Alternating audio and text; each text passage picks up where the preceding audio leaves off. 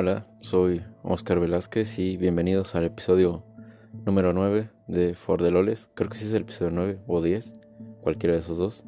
Y bueno, bienvenidos.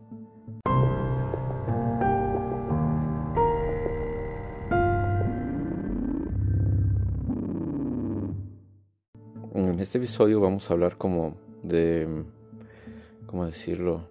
De relaciones amorosas, de eh, las fases que hay en ellas, eh, lo que pasa cuando rompes, según uh, perspectiva personal, lo vamos a platicar mi amigo Alejandro, Eli y, yo, eh, obviamente, y pues vamos a platicar como temas personales, eh, experiencias propias y también al mismo tiempo, pues tal vez dar un consejo o no sé, quizás algo que les pueda ayudar. Espero les guste y nos escuchamos eh, en el podcast. Así que quédense y espero les guste.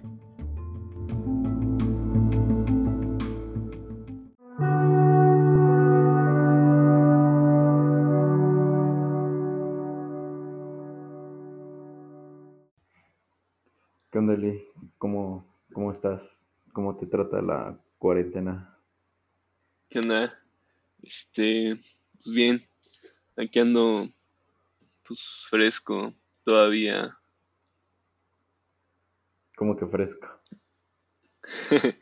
pues dentro de lo que cabe todavía ando saludable emocionalmente porque pues, esto de estar encerrado también pega.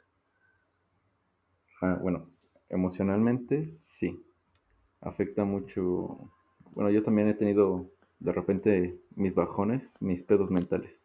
No sé si tú sientas lo mismo. Sí, fíjate que hace como dos semanas entré en una microcrisis que neta no quería ver a nadie, no quería hacer nada. Me entró como mucha ansiedad de que no sabía ni qué hacer, ni qué decir, ni dónde estar, ni nada. Entonces fue muy, muy raro, muy feo, pero eh, pues ya, seguí con mi vida. Ah, ¿Qué tal tú? ¿Cómo has estado? Ando igual. De repente en las madrugadas es cuando me pasa eso. Que ya no quiero hacer nada, no quiero saber de nadie y me siento solo. O sea, aunque tenga mi familia, mis amigos y esté bien con todos ellos, pero sí me siento solo y mal. Y está cabrón. Pero mejor cuéntame qué, pues, ¿qué has hecho aparte de tener tus crisis? pues yo creo que la alternativa que nos queda a todos ahorita es empezar con proyectos, con nuevas cosas, este, seguir algunas cosas que habíamos dejado pausadas. Por ejemplo, pues yo he continuado escribiendo, que es algo que por la carrera ya no lo había hecho. Y pues también he empezado mi podcast he hecho ejercicio otra vez. Entonces, dentro de lo malo, creo que hay algo bueno. ¿Tú cómo? ¿Qué tal? A ver, cuéntame sobre tu podcast, porque, bueno, me platicaste y me preguntaste como cosillas, pero igual hay gente que tal vez no conoce lo que tú haces. Así que dime. de una vez me promociono. Sí, sí, sí, de una vez promocionate, cómo te llamas, qué vas a hacer con tu programa. Pues el programa se llama Corafine, así tal cual como se oye. Hay banda que lo pronuncia Corafine, otros Corafin. Y el chiste del podcast es nada más de mí hablando de temas de lo que yo creo que me conciernen como pues, el primer tema que ahí tengo en stand-by también es el de masculinidad tóxica. Y pues es sí hacer una investigación, o sea, no hablar nada más así por hablar, pero pues también más desde mi perspectiva. Y, por ejemplo, ¿cuándo subes el próximo? Porque ya te tardaste un buen en subir el otro. Sí, ya me hice pato yo creo que la próxima semana ya, ya tienen la parte 2 de masculinidad tóxica. También quería que fuera un poquito más de calidad porque no, el micrófono aún no me da chido, entonces quiero que sea algo bien mm. trabajado en eso. Sí, te entiendo. Bueno, para la gente que no lo sabe, bueno, no, de hecho nadie lo sabe, creo. Ah, no, sí, una amiga. Em, este podcast se está regrabando porque tuvimos problemas técnicos. Entonces, yo creo que por eso este Alejandro, Eli, no está subiendo su podcast porque le da también como ese cringe o no te sientes a gusto con tu trabajo o no, es así. Sí, sí, sí. Aparte, pues también hacer el guion, luego grabarlo y luego no me gusta, lo vuelvo a hacer y entonces así ando. También no quiero dar este como un mal trabajo, entonces quiero que quede algo bien. Y lo haces bien, está bien. A mí me gustó mucho, está muy interesante. No sé qué comentarios haya recibido. Pues a la gente le gustó bastante. Eh, mucha banda sí me mandó mensaje, me dijo me sentí muy identificado, me sentí muy a gusto escuchándolo, lo recomiendo. Y pues también me dijeron de eso del micrófono, de la calidad del audio. Entonces, pues de eso voy a trabajar. Sí, ya, al menos ya sabes qué es lo que le hace falta, porque al menos por el contenido está muy bueno. y bueno, ya pasando, ya pasando a lo que veníamos a platicar, eh, veníamos a hablar sobre relaciones amorosas y todo lo que conlleva.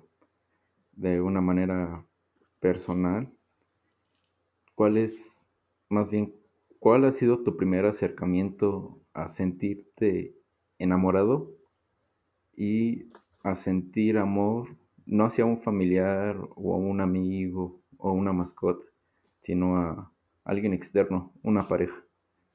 O sea, Yo creo que ¿cuándo fue? Ok.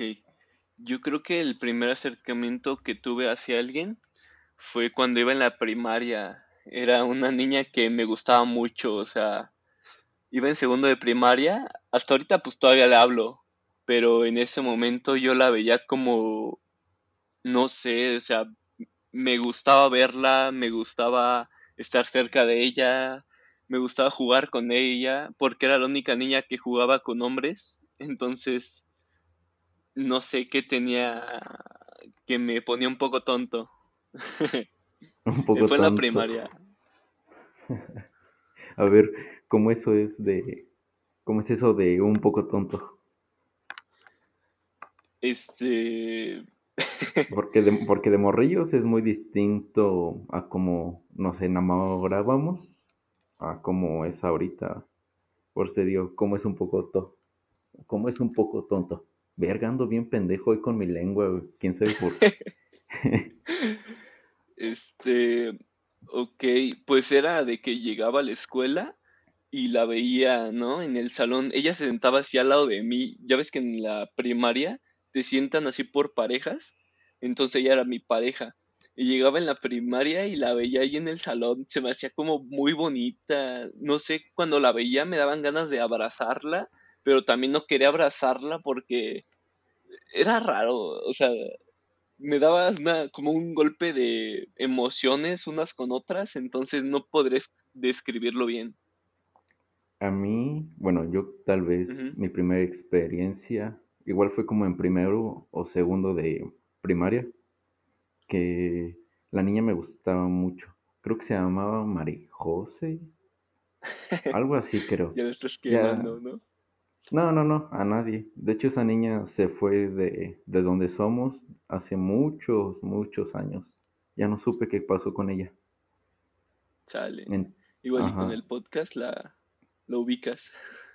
ah, puede ser, puede ser. Pero tal vez ya no. Bueno, quién sabe. Bueno, el chiste que esta niña estaba muy bonita eh, y cada que la veía, no sé, como que tenía algo como que me iluminaba, ¿sabes? La veía ahí y decía, no más, yo quiero estar jugando con ella, platicar, no sé, hablar sobre las cosas que hablas cuando eres niño. Pero sí, sí me sentía como que feliz cuando la veía, pero la dejé como de querer porque me molestaban mucho. En el O sentido sea, de ella que, no, no, no, eh, mis compañeros y mis amigos, de que, ay, te gusta María José. Bueno, hay que ponerle María José, porque la neta no me acuerdo cómo se llama, pero me molestaban mucho con ella y pues por esa presión social la dejé. Y sí, fue triste. ¿Y Y te, o sea, te dolió? ¿Te rompió el corazón de alguna forma o no? yo solito me lo rompí por imbécil. Entonces, ella no tiene la culpa de mis estupideces y de creer en lo que dice la gente. Sí, sí pega. Cuando estás morrito, pues sí, te agüita, ¿no? Sí, sí, sí. Más porque te están chingando a cada rato de que es tu novia, es tu novia. Y te empujan y te... No sé, ya sabes, cosillas de niños. Sí. Y por eso ya, valió madres. Ni modo. Oye, María José, o como te llames, si es que algún día llegas a escuchar esto, te quiero. Bye. Nunca te lo dije en la primaria, pero pues ahorita ya. Sí, aprovecho, aprovecho. Bueno, ahora la primera vez que sentiste amor. La primera vez que sentí amor. Ajá. Ok, está buena. Yo creo que fue en la secundaria que pues me gustaba mucho una niña. Yo fui novio de esa niña durante mucho tiempo y pues cuando salimos y éramos novios, pero creo que sí la amaba en el sentido de que siempre estábamos el uno para el otro, o sea, que íbamos a estudiar o no sé, también era una relación un poco inmadura, pero creo, puedo decir que fue la primera persona que amé así en una relación este, afectiva.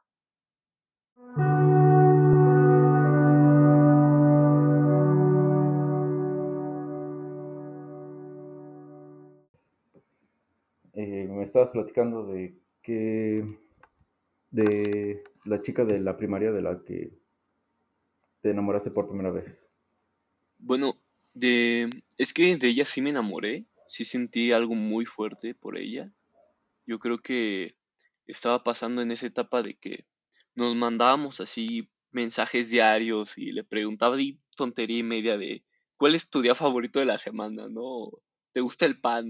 ¿Sabes? Como ¿Te cosas bien gusta el tontas. pan? sí, sí, sí. Sí, o sea, cosas bien tontas, bien ñoñas, o sea, que ya no sabes ni qué decir, pero ahí andaba yo. Entonces, una vez ella o yo, este, nos dijimos así, te quiero, y entonces cuando me llegó ese mensaje fue como, uff, no sé, o sea, sentí la carga de endorfinas así en mi cuerpo macizo, y luego así de, yo más, no, yo más, y ahí, bien tontos. Yo creo que fue la primera vez que me enamoré bien, así formalmente, de alguien. ¿Y tú qué tal? ¿Cómo fue la primera vez que te enamoraste? Eh, si te soy sincero, no me acuerdo muy bien, pero recuerdo que empecé a sentir esa sensación desde la primaria. Desde la primaria estaba muy, muy enganchado con esa niña Mm. y fuimos novios ya hasta secundaria. Yo iba en primero y iba en segundo. Y creo que fue la primera vez que cuando le di un beso sentí esa, esa explosión en mí de que, de que dije, esto no es normal, esto no me puede estar pasando a mí. Y me enamoré. Creo que eso es lo que pasó. Me enamoré de esta niña sin, sin quererlo, sin, sin saber cómo. Sí, sí, sí pasa.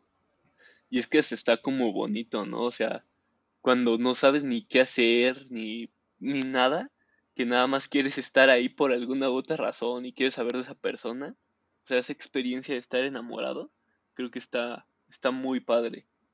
Siento que todos deberían de, de enamorarse, o sea, como experiencia está muy bonita. Es muy, muy padre. Pues fíjate que yo tengo un amigo que sí me ha platicado que él nunca, nunca, o él es lo que él me dice, ¿verdad? Que nunca se ha, se ha enamorado así realmente de alguien. Que, Feo. Que sí, este, pues ha sentido que está con esa persona y que la quiere y, y pues que daría todo por ella, pero que lo haría, lo hace más como por el compromiso que por querer estar realmente con ella. Qué feo, pues o sea, está cabrón. Sí, sí, sí, sí. O sea, la neta, qué feo que no se haya enamorado. No sé si, si también estoy confundiendo el amor con el enamoramiento, pero sí qué feo que no, que no se hayan enamorado. Creo que es de las experiencias más padres de vivir. O sea, como te digo, la neta es que enamorarse, por lo menos para mí, se disfruta mucho más que, que otras experiencias que, o sea, siento que es más fuerte que, por ejemplo, que ganar un, que sacar un título, que, no sé, muchas, muchas cosas. Sí, sí, sí, entiendo por esa parte. De repente, cuando estás realmente muy, muy, muy enamorado es cuando pues es que conoces y ves la vida de otra manera y nadie te puede parar o tú sientes que nadie te puede parar. Sí. Obviamente por todas las reacciones químicas que están pasando en tu cuerpo, en tu cabeza, etcétera, pero tú te sientes invencible y, y sí, como dices, es una experiencia increíble, pero pues tal vez, como dices, tal vez él está confundiendo el enamoramiento con el amor. ¿Y tú cómo podrías distinguir o cómo podríamos, por ejemplo, para mi amigo, cómo podríamos, a experiencia personal, hacer esa, eh, hacer esa distinción entre enamoramiento y amor? Yo creo que el enamoramiento es muy, muy efímero, o sea, es más, más, mm, ¿cómo te lo explico? Más irracional, más instintivo.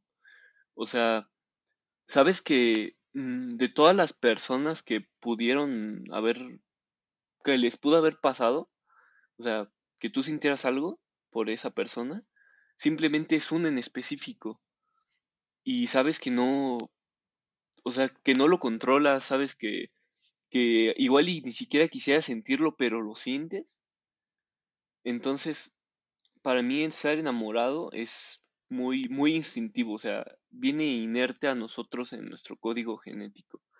Y sentir amor ya es cuando con esa persona decides formalizar algo y, y decides, ok, voy a, voy a aceptar a esta persona, eh, aún así, aún así con sus cambios, porque estás de acuerdo que cuando te enamoras, te enamoras de lo que es en ese instante esa persona, y cuando amas a alguien, aunque esa persona cambie, y suavemente todos lo hacemos, mientras esa persona cambia, tú sigues, tú sigues sintiendo amor por, por esa, por la persona en cuestión.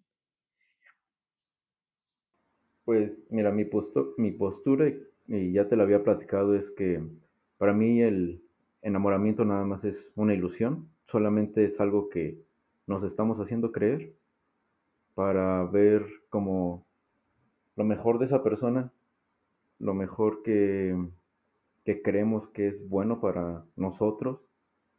Estamos buscando como los complejos que nos faltan o lo que tanto nos gusta en esa persona y yo siento que por eso las vemos como algo inalcanzable o cuando ya estamos con ellas queremos dar todo y nos enamoramos más porque estábamos viendo solamente pues todo lo bueno, ¿sabes?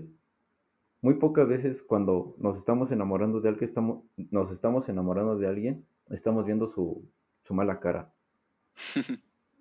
claro. y, nos, y nos acostumbramos mucho a siempre ver lo bueno, lo bonito, lo, lo tierno, lo dulce, lo comprensivo.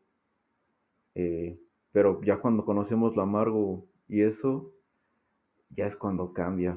Eh, y por la parte del amor, eh, yo siento que es un duelo. Para mí el amor no, o sea, sí es real, es, algo, es un sentimiento muy puro, pero que siempre tiene que venir acompañado de dolor, de esfuerzo y de pena. Que yo siento que no podemos sentir amor si no pasamos por, por dolor. Es que... Yo creo que... Bueno, Mira, porque, por ejemplo, eh, cuando muere un familiar, las familias tienden a estar muy unidas y, tiendes tú como, no sé, cuando muere un abuelito, tú tiendes a estar mucho con tu mamá y expresarle ese amor que tal vez que sí le muestras, pero no de esa manera y tan fuerte. O como los papás que, que, que tienen un niño discapacitado, que tiene síndrome de Down o, o algún tipo de autismo, etc. Eh, yo creo que ahí se forma el amor real porque pues aceptan a su hijo como es y, y sufren mucho por tener a su niño, pero aún así no lo dejan de amar. Entonces yo creo que esas son de las pocas pruebas de amor tan, tan real que existen y por eso yo creo que para amar de una manera inhumana hay que pasar por un duelo. Pero sí, ¿qué me ibas a decir? Pues con respecto a esto de, por ejemplo, el ejemplo de los padres, eh, yo creo que el amor que tú le tienes a tu mamá, que le tienes a tu hermano, el que le tienes a, a tus amigos, es muy distinto ese amor el uno del, del otro. O sea, no puedo amar de, por lo menos para mí, no puedo amar de la misma forma en la que amo a mi hermano, en la forma en la que amo a mi papá, o en la forma en la que amo a mi novia, ¿no? Entonces, que sí, que sí me consta, así a priori, que para estar enamorado, digo, para sentir amor, debes de sentir un poco de dolor, porque es cuando, cuando te rompe esa ilusión que tú dices de, de que esa persona no es perfecta, claramente no es perfecta, pero si tú decides seguir ahí y seguir este, en ese, en ese constante a esa persona, creo que es cuando puedes decir amar a alguien. Cuando una vez que has visto su peor cara, cuando has visto lo peor de esa persona y aún así decides continuar al lado de ella, creo que es cuando puedes decir amar a alguien. Sí, claro, yo también estoy muy de acuerdo en, en esa parte de que cuando ya empiezas a ver los defectos es cuando o mucha gente se, se desilusiona y se empieza a alejar, o hay otros que a veces preferimos quedarnos porque nos sentimos bien, aunque tenga tantas cosas malas, siempre a veces nos, nos aferramos tanto a las buenas que las malas las vamos a seguir sobrepesando y, y vamos a seguir adelante con eso como parejas.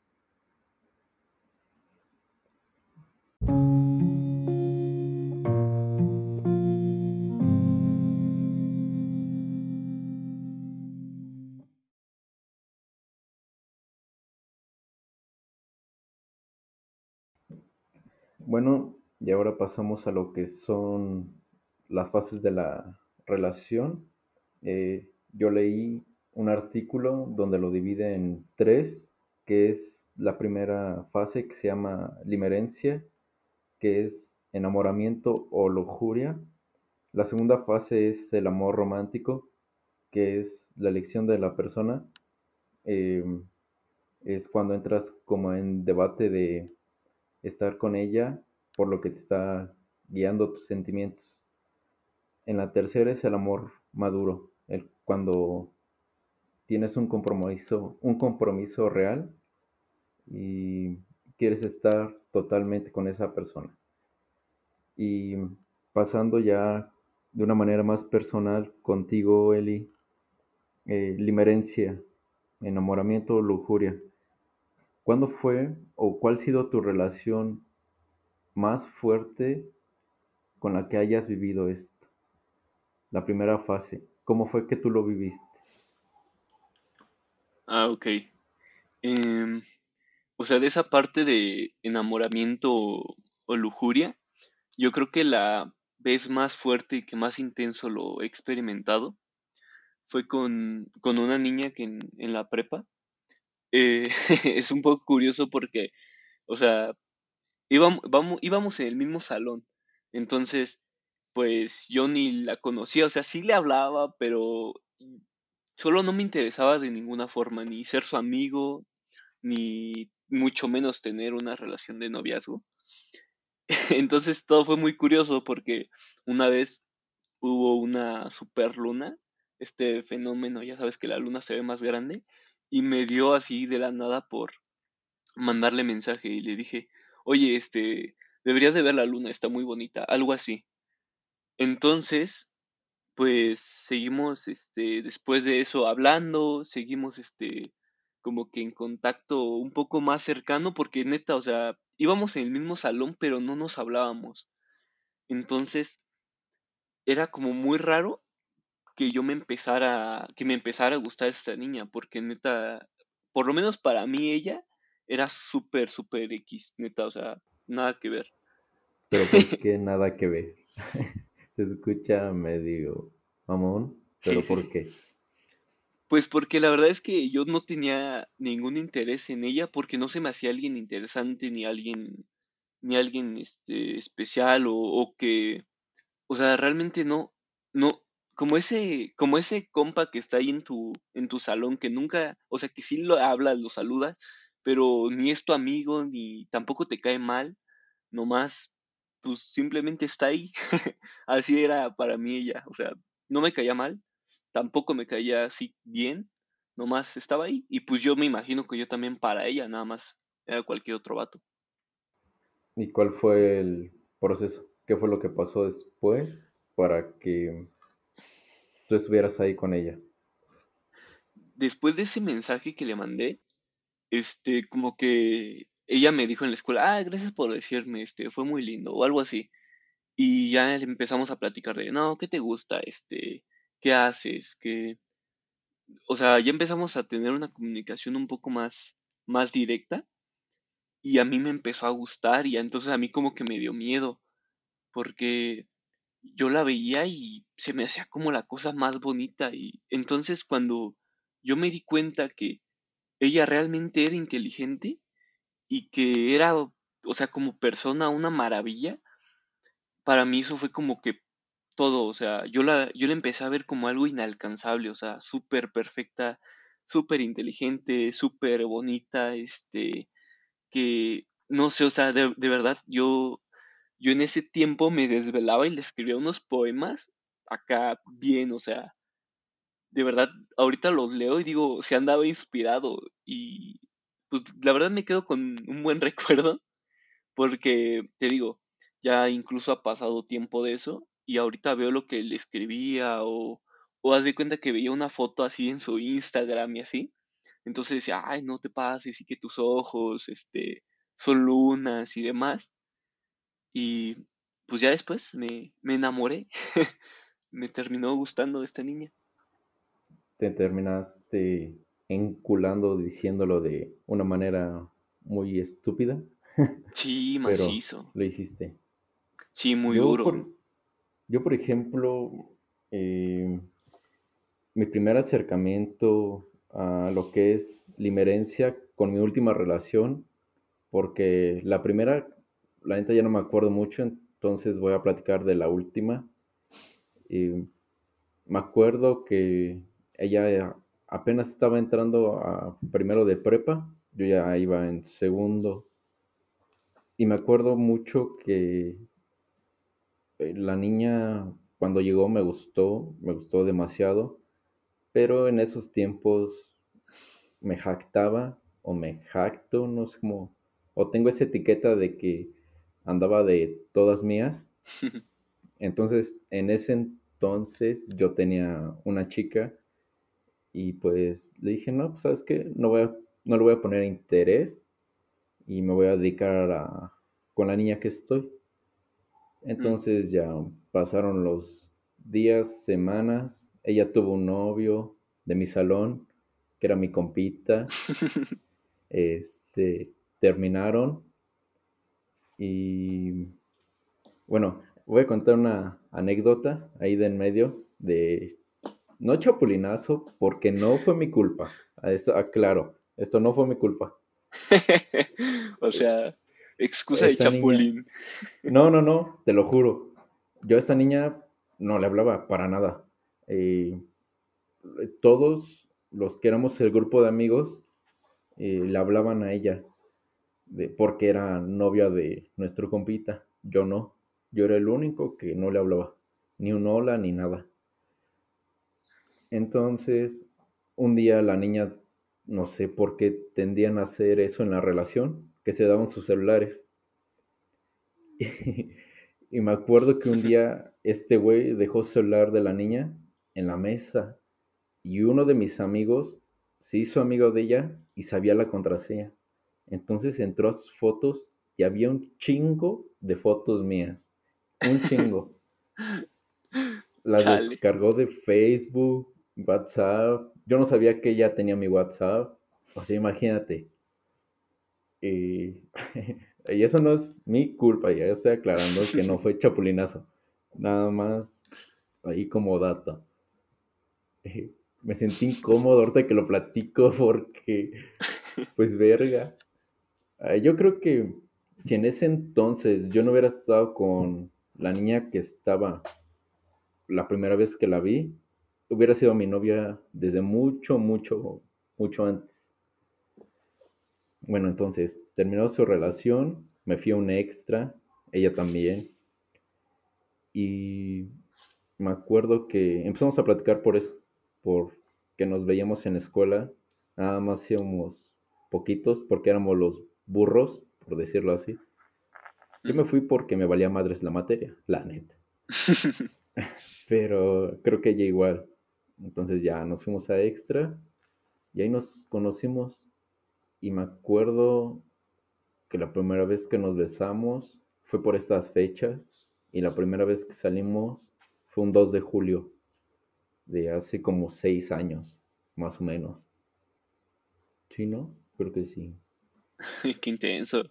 Bueno, eso de las fotos estuvo intenso. Qué, qué random. Sí, sí, sí. Yo, ni yo me lo esperaba. Yo estaba en mi lugar eh, jugando con mis panas Minecraft y de repente llegan y me dicen, ve, güey. Ya veo mis fotos y digo, y me dice, pues ese es el celular de, de una niña que quiere contigo. digo, ah, qué chido. ¿Y quién es? Y me dicen, es la novia de este güey. Así de, no mames. la novia de tu valedor. Sí, no, no, no. O sea, yo no hice nada, la neta. Pero me acuerdo, bueno, ya saltándome el chapulinazo, que no fue chapulinazo mío, aclaro. Y sí me. Sí me, me enculé mucho la primera vez que salí con ella fue como, pues siempre me tocan o me han tocado a veces muchas niñas que eh, vamos por un café y no digo que esté mal el que no quieran a veces poner 10 pesitos, pero esta niña me acuerdo mucho que dijo, yo pago las entradas y tú pagas todo lo demás. Y me acuerdo que llegando al centro creo que me dijo, vamos por un helado, yo lo pago. Fuimos al cine. Ajá. Y a mí me sorprendió porque dije, ¿qué pedo? O sea, ¿con quién estoy saliendo? Y créeme que fue muy, muy, muy bonito. Y creo que fue ahí cuando me di cuenta que estaba sintiendo algo por ella. Porque dije, ¿cómo es que alguien que sin a mi parecer en, eso, en ese entonces creía que no era la gran cosa, se transformó en mi universo. Ay, qué bonito. Y pues sí, pasó y, y poco a poco me fui, fui pasando de ese enamoramiento a sentir amor, que es ahí cuando entramos a la segunda fase, que es amor romántico, que es el conflicto para iniciar una relación o la simpleza a soltar y volver a iniciar, pero iniciar dándolo todo, o sea, de lleno. Tú en mm, esta parte, ¿cómo lo viviste? Pues regresando un poquitito y para continuar, yo me acuerdo que, que admití que estaba enamorado de ella cuando llegaba al salón y te digo, íbamos en el mismo salón. Y entonces como que trataba de evitarla, pero también quería verla porque no quería verla a los ojos porque me ponía tonto. O sea, la gente que me conoce sabe que pues yo hablo así muchísimo, o sea, para mí hablar es como cualquier cosa, no me pone nervioso, puedo hablar casi de cualquier tema, pero yo la veía a los ojos y me trababa, o sea, me ponía tonto, entonces yo como que la veía pasar así de reojo y no sé, sentía bonito verla así, tal cual. Y con todo esto, em, pues de que sentía bonito verla y demás, este, ya después ella era de, pues era de puro 10, ¿no? Que hacía sus trabajos bien bonitos, que, que le gustaba pues, sacar puro 10 y también era así súper, súper inteligente. Entonces yo dije, ay, no, necesito estar como cerca, ¿sabes? Debo, debo ser de su calibre.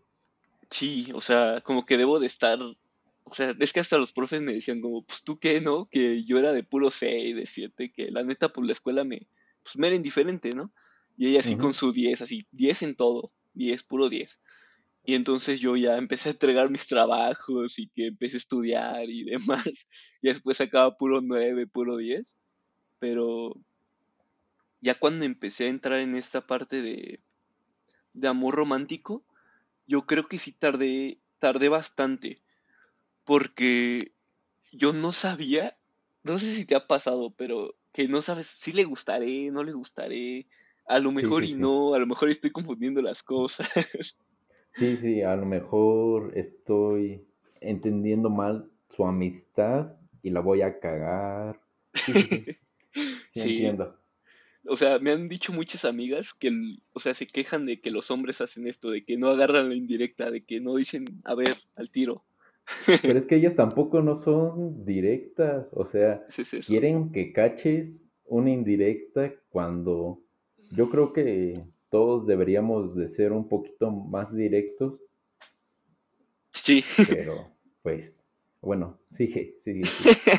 Entonces, yo estaba como bien seguro de igual y no, igual y sí, no sé, o sea, era como un conflicto entre sí no, a lo mejor yo estoy, estoy tonto nomás y me la estoy creyendo de más. Entonces, me acuerdo un día que estábamos ahí en una plaza y era de esas veces en las que ya saliendo de la escuela nos íbamos juntos. Y entonces estaba muy bonito porque a mí salir con ella, o sea, te digo, en, la escuela pues casi no estábamos juntos. Te digo, ella estaba en su rollo yo en el mío. Pero saliendo, pues íbamos hacia X lugar y nos la pasábamos pues, ahí nomás platicando de nuestra vida, de, de muchas, de muchas cosas, ¿no? Entonces, una de esas ocasiones, yo la, yo la vi así, a sus ojitos, estábamos sentados así como que en paralelo. Y, y la vi sus ojitos y entonces como que la inercia de, del momento pues nos hizo darnos un, besito. Y yo creo ah, que... Los dos, los dos querían. sí, los dos llevaban, Ya llevaban días o hasta semanas queriendo y se estaban haciendo bien güeyes, la neta. es muy probable que sí. O sea, sí pasa. Y de hecho en ese momento, en ese momento yo, yo la vi y estábamos así como a medio centímetro el uno del otro. y entonces, este, de, estar así, yo todavía pensaba, igual y no, igual y, y le estoy confundiendo.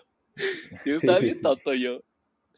Y ya pasó, o sea, nos besamos y yo sentí bien bonito y sentí el corazón así que aceleraba macizo, o sea, que y quería y dije, quiero estar con esta persona. O sea, fue el momento en el que por mí mismo decidí, sí quiero, o sea, realmente quiero dedicarle tiempo a esta persona, quiero que esté conmigo, quiero intentarlo. Y la verdad es que de principio yo no creía que íbamos a durar mucho, o sea, yo creí que, pues como éramos tan distintos el uno del otro, no creí que fuéramos a, que se fuera a formalizar algo bien. Y pues yo creo que fue tiempo, tiempo. ¿Cuánto tiempo te tardaste en decidir eso y pedirle que fuera tu novia? Después de ese beso, ya no fue tanto. Eh, ya fue, o sea, después de que nos dimos el beso, sí me tardé a lo mejor otro mes. Pero es que hasta yo quería que fuera especial, ¿sabes? O sea, cuando nos dimos el beso, yo dije, quiero estar con esta persona, quiero dedicarle mi tiempo, este, mi espacio, quiero conocerla. Entonces, yo planeaba todo, ¿no? Y que le voy a hacer una carta, y que cuáles son tus flores favoritas, y demás. Entonces, fue muy bonito, o sea, muy, muy, muy padre. Bien romántico tú. Sí. ¿Tú qué tal? ¿Cómo, cómo, o sea, con esta persona, cómo decidiste, ay, voy a, voy a decirle que sea mi, mi novia, voy a formalizar algo? Mira, después del primer beso y la primera salida, bueno, según yo fueron el mismo día, pero siento que, no sé, me estoy confundiendo. Yo me acuerdo de un 2 de julio nada más. Después de ese 2 de julio seguimos saliendo por varios meses, hasta como por septiembre, octubre. Ella me mandó a la chingada.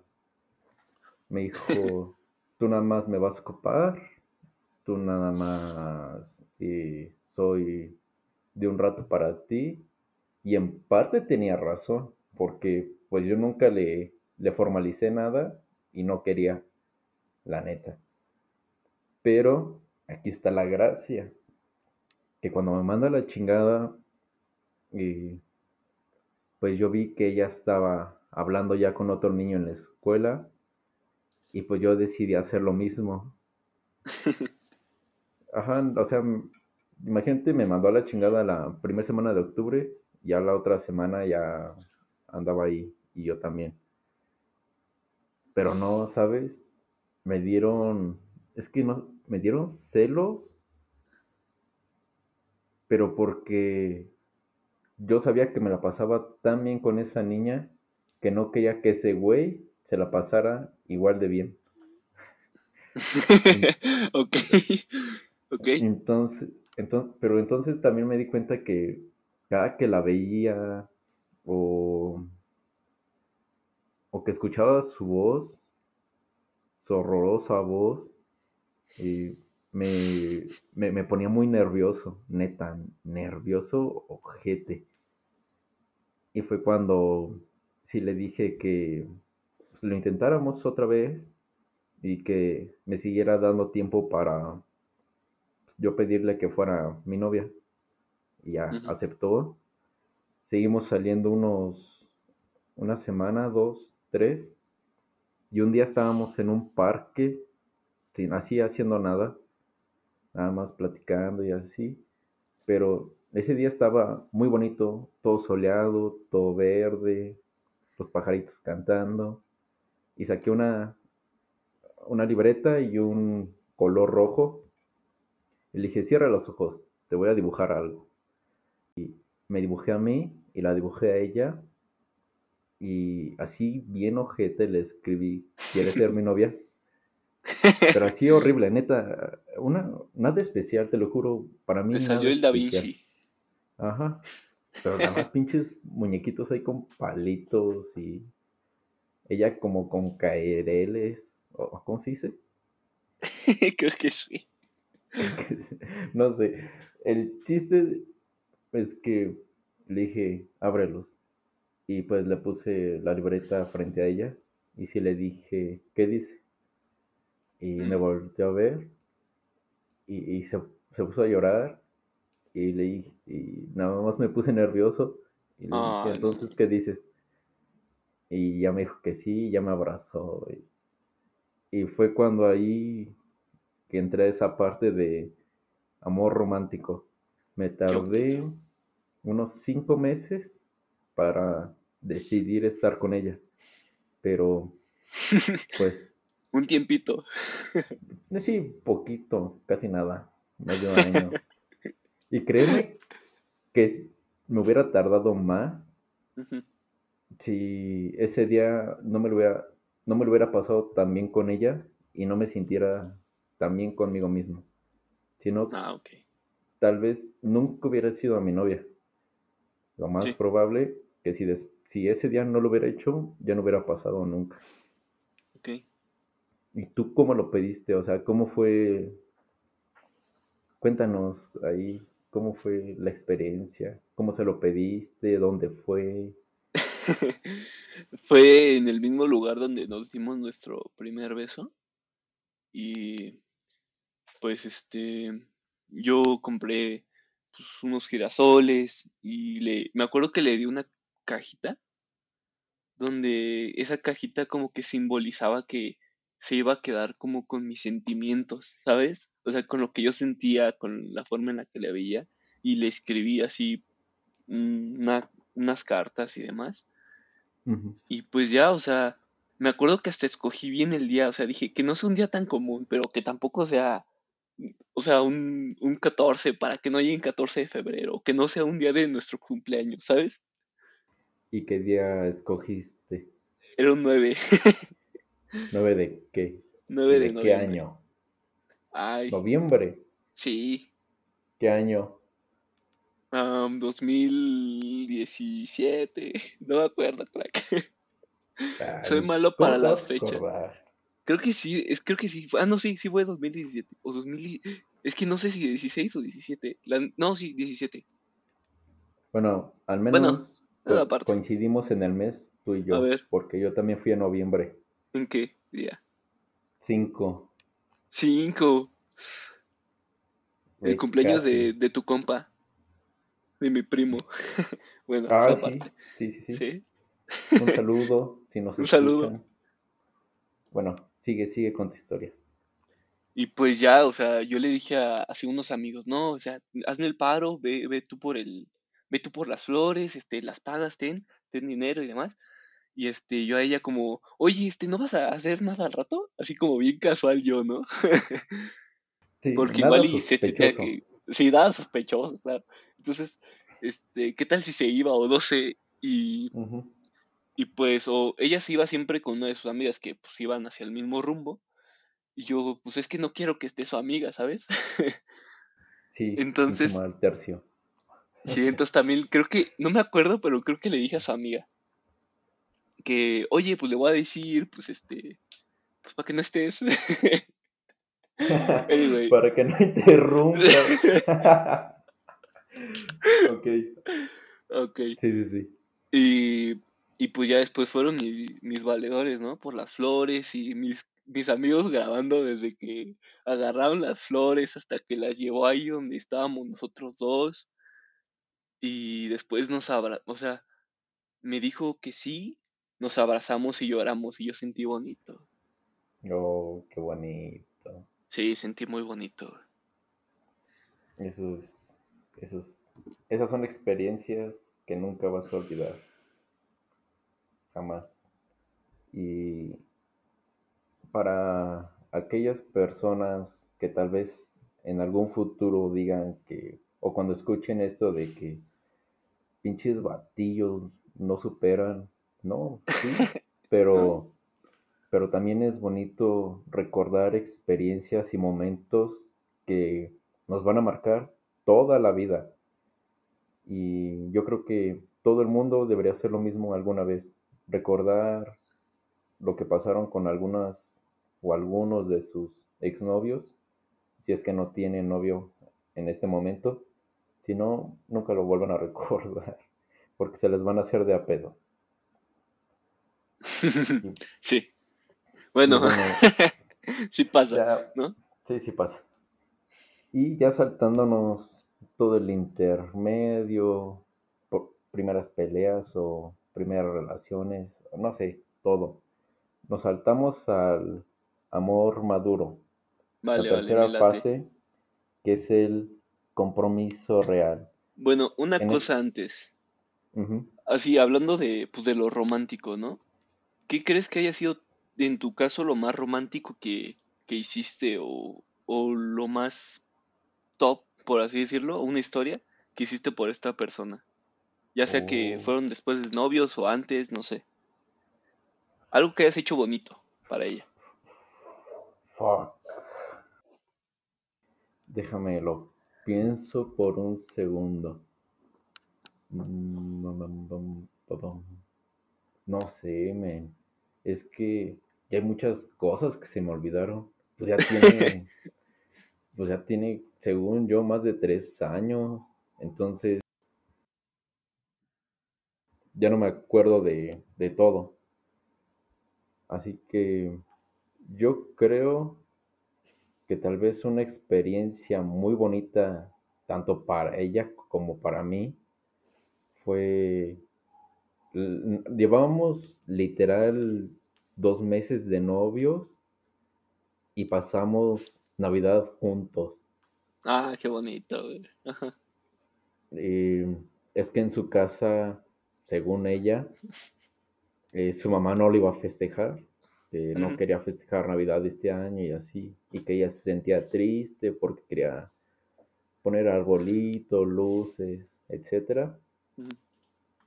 y no lo iba a hacer.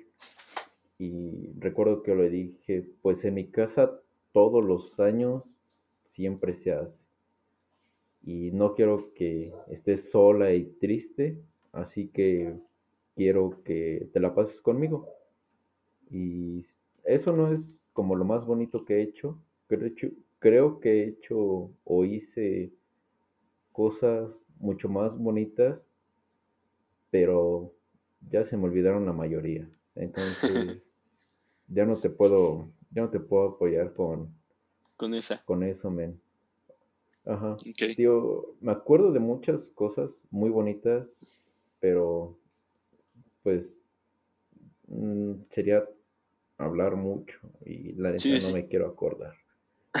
Dale, dale. Pero tú, platícame tu mayor aventura que hayas tenido con ella o lo que tú hayas hecho por ella, que te diste cuenta que dijiste a huevo, valió la pena y me siento feliz por todo lo que hice por ella.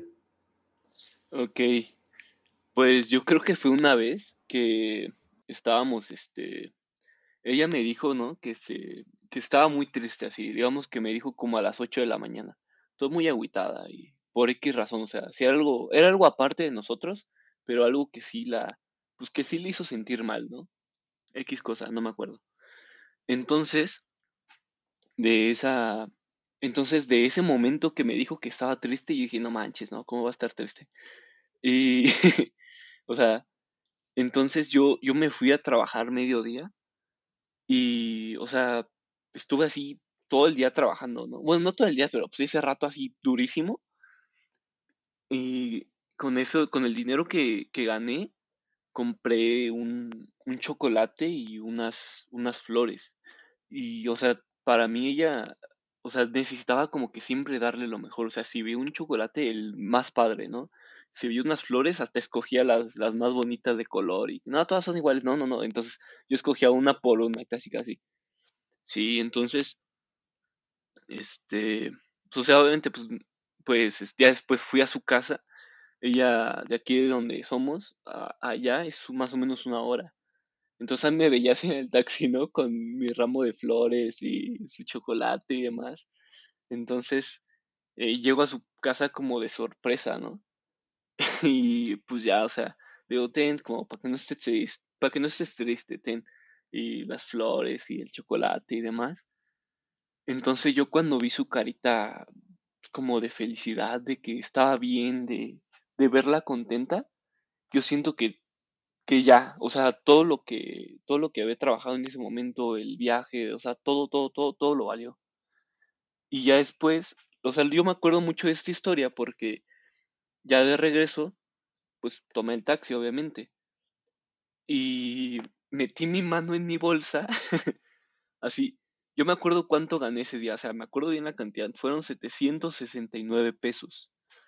Y entonces, de esos 769 pesos, ya de regreso, por, me subí al taxi y demás, ¿no? Ya yo bien feliz. Metí mi mano en mi bolsa y traía 10 10 pesos, o sea, de todo eso me quedaron 10 varos, güey. 10 pesos. ¿Cómo te Sí, vas 10 a varos. acabar 766 pesos de un madrazo? Sí, pues, y es que, o sea, la, la neta, yo lo volvería a hacer. O Ah, sea, si sí, yo también lo he hecho. Sí, sí, sí, yo también. Y lo haría infinidad de veces. sí. Entonces, o sea, los que son de aquí saben que el taxi, la cuota mínima, pues te cobra 10 varos. Y le dije al taxista, no, déjeme aquí enfrente, es que se me olvidó algo, así como yo bien tonto, ¿no? Entonces me dejó ahí en corto de su casa Y pues yo tampoco la quería molestar. Ay, ¿me prestas para mi, para regresarme? No sé, no se me ocurrió. no se me ocurrió y, y ahí me estuve una hora, una hora neta, así bajo el sol, ahí todo quemado. Yo me acuerdo que traía mi sudadera amarilla, bien amarilla. Entonces, em, pues ahí estuve una hora hasta que alguien pasó por mí. Fue, le llamé a alguien, fue por mí y demás. Y llegué a mi casa ya bien tarde, ¿no? Porque pues, pues sí, llegué tarde y, y llegué y pensé, la neta, qué bonito. O sea, sentí bonito ver su carita. Valió todo lo que hice ese día. Fue un día provechoso para mí, porque verla feliz para mí fue ya, fue suficiente. Fue tu top. Fue, mi top. Tu todo. Sí, sí, sí. O sea, obviamente, pues hice más cosas y yo imagino que ella también por mí, que pues, eh, eh, de hecho, si ella escucha esto, va a ser la primera vez que sepa que yo me quedé ahí porque ya no tenía dinero para regresarme. ¿Nunca le platicaste? No, no, no se lo platiqué, o sea, porque no quería que se sintiera mal. ¿Pero por qué se iba a sentir mal? O sea, tal vez sí le va a dar un remordimiento, pero creo yo que se iba a sentir halagada de que dejaste todo por ella y que te pudo haber pasado algo, pero lo hiciste por ella. Yo siento que tal vez se hubiera sentido muy halagada. la neta, la neta, a lo mejor y sí, pero pues no quería como preocuparla o no sé, o sea, no sé la verdad. Y... Oh, qué bonito. ¿Y cuando llegaste a tu casa, qué pasó? Pues nada, me sentí muy feliz de, lo que hice ese día, o sea, de, haber este, visto su carita feliz, para mí fue, fue suficiente. Fue, fue muy bonito. Para eso, eso para ti fue todo. Sí, o sea, dije, pues, lo volvería a hacer sin problema y si y así tuviera que, que quedarme más tiempo ahí esperando, pues lo volvería a hacer. ¿Lo harías millón veces más? Ajá, o sea, llegué a mi casa y fue lo, fue lo que pensó, dije, qué, qué bien que lo hice. Y pues ya esa es mi, mi historia, mi anécdota. bueno, ahora sí, ya pasando a esta parte de amor maduro, compromiso real, es cuando ya llevas un buen rato con esta persona, cuando ya hay un compromiso grande, pero hay conflictos y están las, las dos vertientes, los dos caminos, que es sigo o aquí se acaba. Cuando tú llegaste ya a esa parte, porque obviamente se acabó, ¿qué pasó? ¿Cómo te sentiste ya en la parte final? ¿Y cómo fue que lo fueron llevando? ¿Cómo fue ya de manera muy personal lo que te hizo a ti ver, las ver el mundo de otra manera? O sea, ya cuando terminamos o antes de terminar. Cuando estabas, ajá, cuando antes y cuando decidieron ya darle un fin a, a todo. Ah, ok, ok. Pues antes. Eh, yo creo que obviamente como en toda relación, pues ambos teníamos problemas en, o sea, personales y pues también como relación. Con esta persona yo me acuerdo que la, como que nuestra regla era siempre hablar todo, o sea, siempre hablarlo. Que si teníamos que esta inseguridad, que esta, este detalle, o sea, nuestra regla era siempre hablar, hablarlo y era nuestra forma de estar bien. Que ya cuando empezaron como que detalles ya un poco más grandes en el sentido en el que yo ya no estaba bien como conmigo, a veces ella, eh, pues, y nos apoyábamos, yo creo que era cuando nos ambos vimos un, amor maduro, porque ya sabíamos que, que no éramos perfectos, o sea, que pues, ella para mí ya no era perfecta, como cuando era el enamoramiento, y que aún así, pues yo quería estar cerca de ella. Y pues yo imagino que pues ella también pensó lo mismo hacia mí, que incluso yo ya, o sea, yo igual tenía problemas, ser una persona normal y pues, pues también, o sea, a pesar de mis problemas, de mis, de todo lo que yo pudiera tener, ella iba a seguir ahí, entonces creo que fue esa parte, o sea, fueron muchas cosas, o sea, varios detalles que nos, nos mantuvieron en, que nos demostró que realmente sentíamos un amor maduro. Pero que en algún momento se acabó.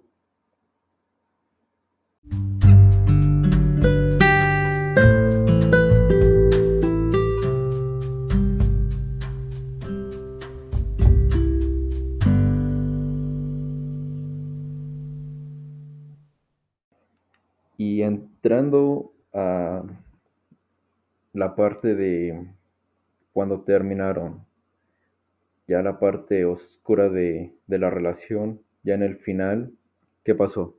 O sea, ¿cómo te sentiste tú? Eh, ¿Y cómo te sentiste después de que ya no hubo vuelta atrás y todo se pudrió? Cuando ya no pudiste arreglar las cosas, ya no pudiste hablarlo, ya no pudiste darle un rumbo a algo que tú querías mucho, a alguien que tú querías mucho y lo empezaste a dejar pudrir hasta el punto que se acabó. ¿Cómo lo viviste de manera muy personal? Pues cuando terminamos, pues terminamos porque pues también ambos entramos a la uni y ya no nos podíamos dar el, pues, el tiempo el uno con el otro. Y también yo, yo creo que de mi parte yo no andaba como que al 100 conmigo. Este, yo no andaba así como que, pues, a que tú digas en un buen momento. Y pues también gran parte de eso fue que empezó a, pues, a deteriorar todo, ¿no? Y primero terminamos y yo lo tomé hasta un cierto punto bien. O sea, es que en el momento lo tomé bien y dije, pues bueno, ¿qué se le va a hacer, no? Y ya como pasaban los días, dos, tres días, entonces sentí feo, o sea, ya me empezó a, me empezó a calar. Y pasó, o sea, pasó esto de que terminamos y volvimos, terminamos y volvimos, pero la primera vez que terminamos, así que dijimos ya, ya no somos novios, yo creo que sí me la pasé pues muy mal, o sea, fue un duelo para mí muy difícil, porque, porque, o sea, yo, yo creo que esa inestabilidad que tenía en ese momento, pues me pegó así con todo.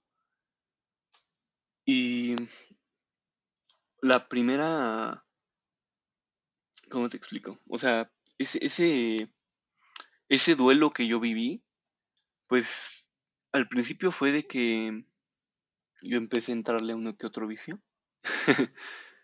sí, sí, sí.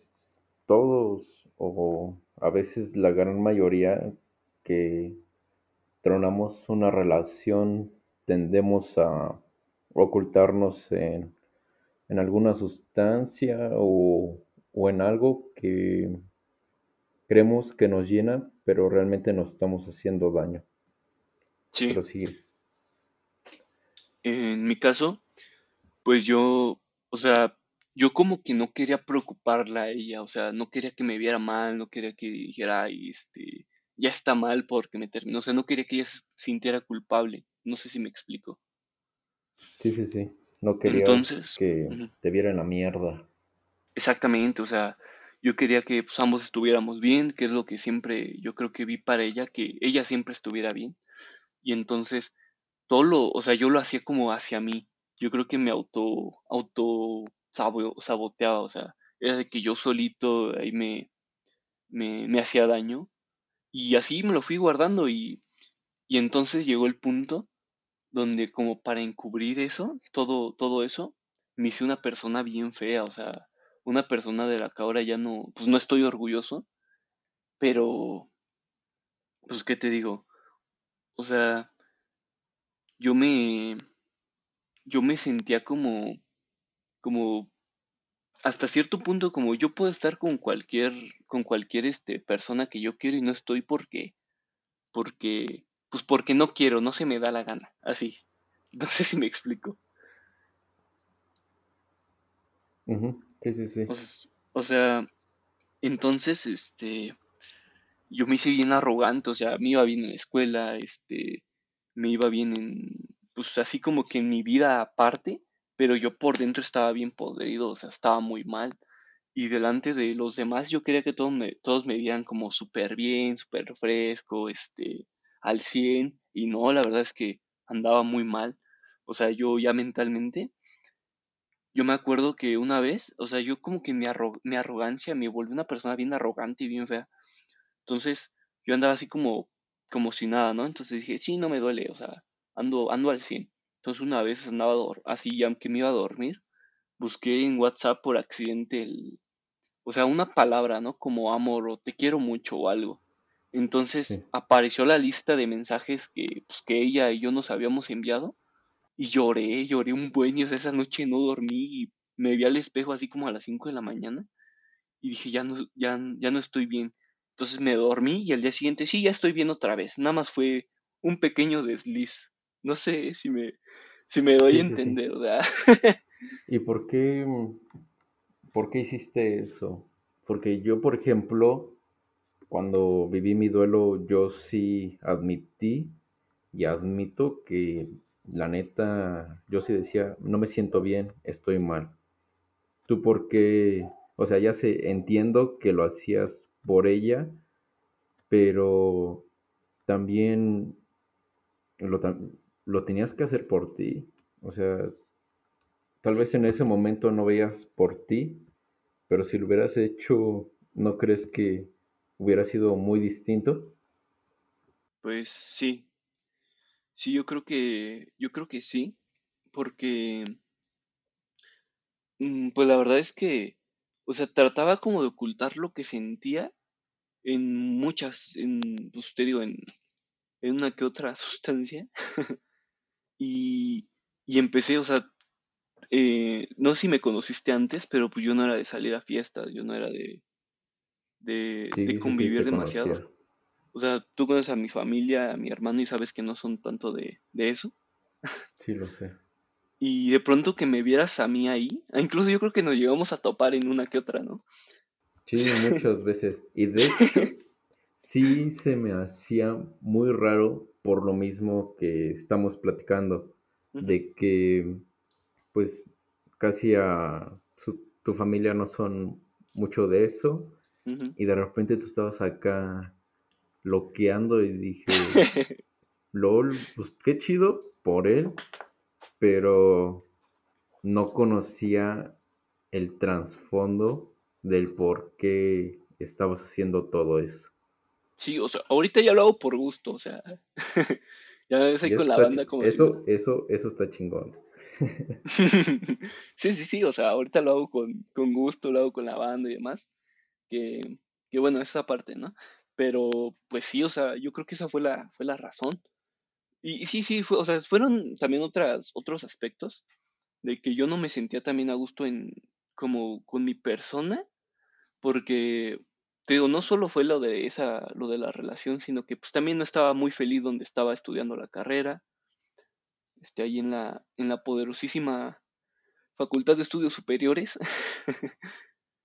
y, y pues, o sea, yo me, de verdad que me volví una persona bien arrogante, o sea, bien fea.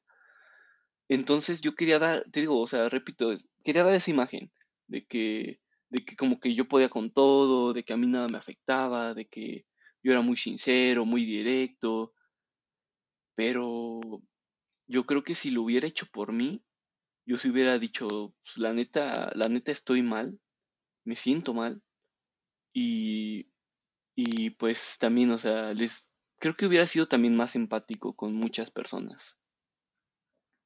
¿Y por qué esa parte de empático con muchas personas. ¿Qué hiciste? Ok, ahí te va lo, gacho. Yo creo que, te digo, no puedo culpar el 100% esto de, pues, de que terminé la relación. Ah, porque pues también había muchos otros factores en mi vida, ¿no? Pero hubo una semana en específico en el que yo, pues neta no estaba bien, o sea, andaba muy mal yo mentalmente. Entonces, pues nunca mezclen sustancias con sentimientos, banda, eso es un consejo. Entonces... un muy buen consejo, pero yo se diría que al menos una borrachera o una perdida así cabrón, sí la recomiendo. Porque a veces e, estar en eso, a mi parecer, te ayuda a liberar un poco eso que nunca vas a decir. Sí. E, es que mira, o sea, tú, tú como ves, soy o sea, normalmente, pues yo puedo hablar de, de mis sentimientos, de lo que siento y demás, pero, o sea, realmente no es que yo lo necesitara, nada más me gustaba estar, pues me gustaba no conocer, ¿sabes? O sea, me gustaba estar en ese estado donde, donde me sentía que, que, que todo podía de alguna forma, de que no me dolían las cosas. Y entonces te digo, llegó una semana en específico donde así tal cual todo lo que me había guardado para mí, o sea, de que me había, o sea, me había auto hecho daño a mí mismo, explotó. Autoflagelado. Ajá, o sea, toda esa autoflagelación de un, así neta, en, en un lapso de unos días, explotó de golpe, o sea, fue de que literal le hice daño a muchas personas, o sea, tanto físicamente como, como emocionalmente. Y con todo eso, de pronto me quedé solo. O sea, llegó un punto donde me perdí y me quedé totalmente solo. De que los que eran mis amigos y me dejaron solo, o sea, me dijeron, sí, o sea, sí te quiero y todo, pero pues no te van a andar aguantando. Y también con otra banda que neta no tenía nada, nada, nada que ver con banda que acababa de conocer o con gente que, que ni siquiera conozco, este, les hice daño. Y te digo, o sea, tanto físicamente a algunos como emocionalmente a otros. Y, y de hecho, a raíz de eso, mucha gente hasta el día de hoy no me habla. Y, o sea, yo entiendo también esa parte, pero pues sí estuvo muy gacho, o sea, de que todo eso que me guardé, según yo, para hacerme el fuerte, explotar así de un momento a otro, pues fue muy, fue muy difícil, o sea, estuvo, estuvo pesado. Sí, estuvo muy, muy cabrón, pero el que te hayas quedado solo, independientemente de lo que hayas hecho, a mi parecer está mal.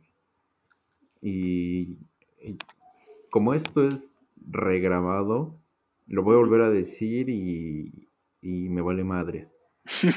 Eh, eh, un saludo para mis panas porque ellos sí nunca me dejaron cuando estaba bien hundido en la mierda. Em, yo no era tan agresivo, pero nunca me dejaron solo. Y, y también te lo digo a ti otra vez, que pues si tú necesitas a algo o a alguien con quien a veces soltar ese duelo, o sea que estoy, bro. Me gusta escuchar a la gente, me gusta hablar. y por eso hice esto, por eso hice este podcast. Y creo que por eso te invité a ti a hablar sobre esto. Porque tal vez inconscientemente me di cuenta que te hacía falta. ¿Sabes? gracias, gracias, eh. También pues, lo tomo como una forma de, pues, de admitirme a mí mismo que estuve mal, sí, la regué. sí, ya está bien aceptar. Ok, y, y, te lo agradezco mucho, o sea, de verdad aprecio ese, ese apoyo. Sin embargo, yo creo que en ese momento de mi vida, o sea, precisamente en ese instante, no te hubiera aceptado la ayuda. O sea, te hubiera dicho como tú que, o sea, o sea, yo puedo solo, eh, tú ni al caso, te digo, me volví bien arrogante, o sea, ahorita sí ya te, ya yo soy consciente de, pues sí, muchas gracias, la acepto, y, pero en ese momento no.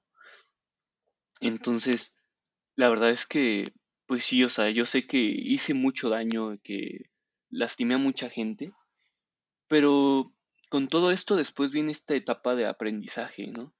Donde pues aprendí muchas cosas a tratarme a mí mismo, a también a tratar a los demás. Y, y pues ya después esta persona y yo volvimos a hablar, eh, volvimos este, a tener como, sí, o sea, contacto un poco más directo. Y fue cuando quedamos de que, de que ya llegado esta, esta parte de, pues de este final, ¿no? Cuando yo admití, la neta, estoy mal. O sea, ese fue el punto, ese fue el punto clave en el que yo me di cuenta que, que no es, que no me había, que no me había, este, ¿cómo te explico? Que sí, que sí realmente me había dolido, más bien es eso. Sí, sí, sí, no lo querías admitir. Sí, o sea, que sí andaba bien podrido y yo lo sabía, o sea, toda la gente lo sabía, todos se daban cuenta, pero con mucha gente me gustaba aparentar otra cosa, ¿no? Yo me acuerdo que hasta me gustaba ir al, hacia el antro con mis amigos y demás, nada más porque pues me gustaba estar ahí, o sea, que la gente me viera como bien fresco, bien normal, como si nada, pero... Que, que estabas en un punto de que tu ego podía más y que quería esconder más tu duelo porque quizás nunca te habías sentido tan miserable y de esa manera en toda tu vida y por eso no lo querías admitir. Puede ser una opción. Yo, yo creo que sí era eso. De verdad, ahorita sí digo, pues, la neta, debía haber aceptado este, ese, ese duelo, o sea, debía haber dicho, la neta estoy mal, no me siento bien. Y pues te digo, inconscientemente, creo que sí necesitaba estar solo, o sea, sí quería estar solo, porque fue, fue ese momento en el que yo estuve solo, te digo que la, la verdad es que la, mucha gente me dejó así de hablar y los que eran mis amigos tal cual me dejaron, me dijeron, ya, hasta aquí. Entonces en ese momento yo dije, sí, sí estoy mal. Y con eso aprendí a, a, decir, a decirme a mí mismo, pues, pues ya, ya la regaste, ya deshiciste cuanto pudiste, trata de arreglar lo que puedas y lo que no, pues, pues ya ni modo, ¿no? Pues sí. Pero era lo que te quedaba hacer. Sí. Entonces, pues ya después para llegar a, este, a esta etapa final, pues esta, esta persona, yo creo que, más bueno, yo soy de la idea, no sé tú cómo lo veas, pero yo soy de la idea de que si realmente amas tanto a alguien, realmente en algún momento le entregaste tu vida, tu, tu espacio, lo que eres, no, no hay razón por la cual eh, quedar mal, no hay razón por la cual este, dejarse de hablar, porque eso le pasa a muchas parejas que se aman, que se quieren mucho y, de pronto, o sea, terminan y se odian, o sea, literal se odian. yo no soy de esa idea, no sé cómo veas tú. No, yo tampoco soy de esa idea, pero yo, por ejemplo, pasé por muchas cosas en, en mi última relación y cosas muy bonitas y cosas horribles o cosas muy pesadas que tal vez en ese momento yo no tenía que vivir. y, y, aparte se juntaron muchas cosas que al final me volví alguien que de verdad desprecio mucho. Neta, me acuerdo del güey que algún día fui hace unos años y Neta, sí lo quiero patear al puto. sí, o sea.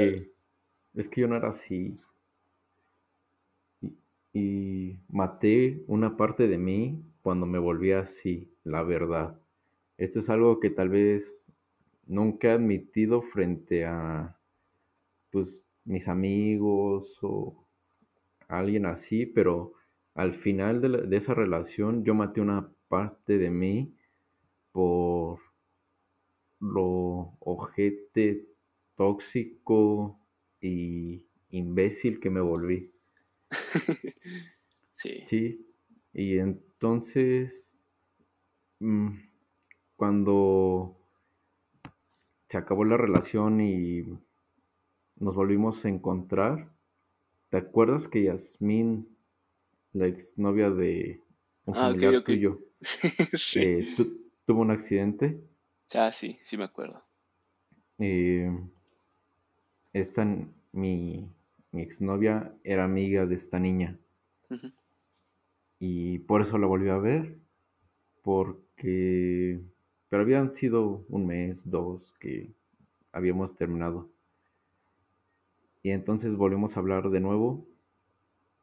Y yo creo que confundimos las cosas, pero yo todavía seguía muy dañado. Entonces lo que hicimos, volver a intentar, y no se dio y pasaron otras cosas que algún día voy a platicar. El chiste es que la última vez que hablé con ella en persona fue en noviembre, me acuerdo pero me acuerdo que ya estaba su actual pareja ahí. ¿De hace cuántos años? Uf, sí, tres años más o menos. Que no hablo con ella. Sí, ya. Te digo, acabamos en agosto. Tratamos de regresar como por septiembre. En octubre valió madres. Y en noviembre ella pues ya estaba con su nuevo novio. Y yo nada más la fui a ver para entregarle unas cosas que me pidió, como ropa y así. y se la fui a dejar. Y yo cuando le pedí mis cosas, me dijo que había tirado todo. no manches. imbécil. Sí, o sea, yo todavía hasta de imbécil voy, le dejo todo y la veo ahí con su vato, güey. O sea, ah, qué pendejo. no manches. Entonces, no manches. No, y son más cosas, pero no quiero destapar esto ahorita. Eso yo quiero platicártelo, pero ya en la segunda parte que vamos a grabar. Está bien, delate.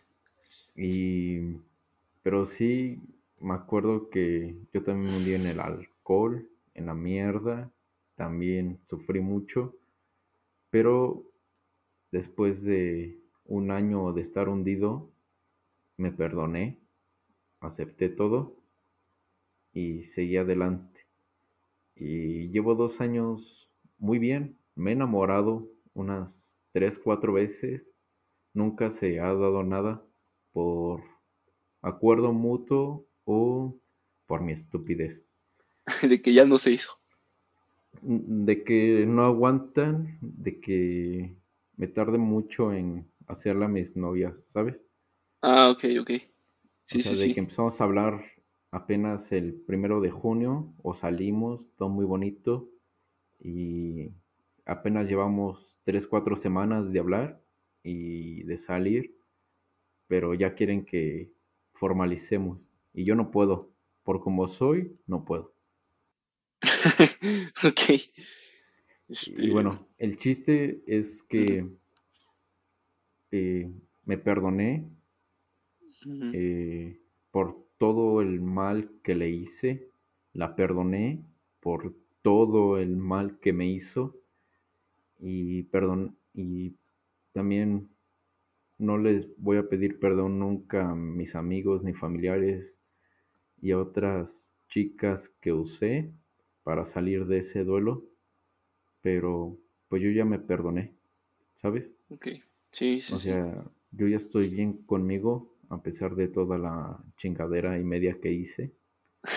y, y no me arrepiento, la neta no me arrepiento de nada.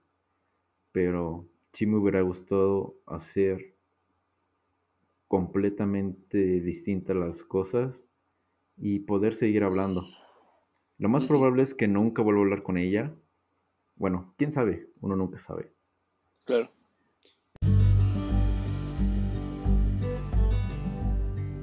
Bueno, te decía, solamente me fui por, por el perdón, que es una parte que me faltaba. Y bueno, ¿te parece si seguimos platicando en, el, en la segunda parte? Porque esto todavía va a durar mucho, mucho más. Y para no hacer el podcast tan largo, ¿te parece? Ok, me late. La siguiente parte terminamos de de explicar cómo, cómo terminó esto, valga la redundancia. Sí, de cómo pasamos de andar bien miserables a encontrar la luz. Exactamente. Muchas gracias, Oscar. Y si quieres volver a decir tu, tu podcast, porfa, para que te vayan a escuchar. sí. Ah, sí. Este, gracias. El podcast se llama, se escribe Cora Fini, así con C. La, lo pueden pronunciar como quieran. Le digo que una banda me lo, lo pronuncia como Corafine, otros lo pronuncian como Corafin. Este, ya voy a empezar a. ya depende. Voy a hacer una encuesta, pero necesito un poco más de audiencia. Y pues también síganme en Instagram, eh, corafine-podcast. ¿Qué más? Pues nada más, me despido. Muchas gracias por la invitación, Oscar. Gracias a ti por tu tiempo y nos escuchamos en el siguiente episodio.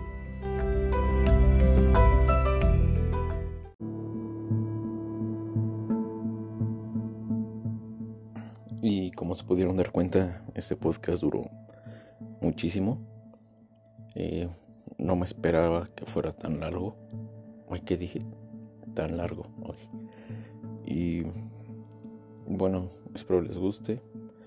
Compartan y si se lo van a recomendar a un amigo y llegan hasta esta parte, díganle que lo divide en dos partes. Porque si está muy, muy, muy largo, muy pesado. Y bueno, sería todo de mi parte. Cuídense y nos escuchamos en el siguiente. Bye. Ah, y no subí más esta semana porque como estoy cambiando de plataforma para grabar, eh, hubo unos problemillas y así.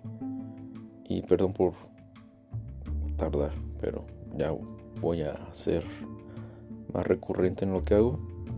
Y bueno, gracias por el apoyo y sigan compartiendo.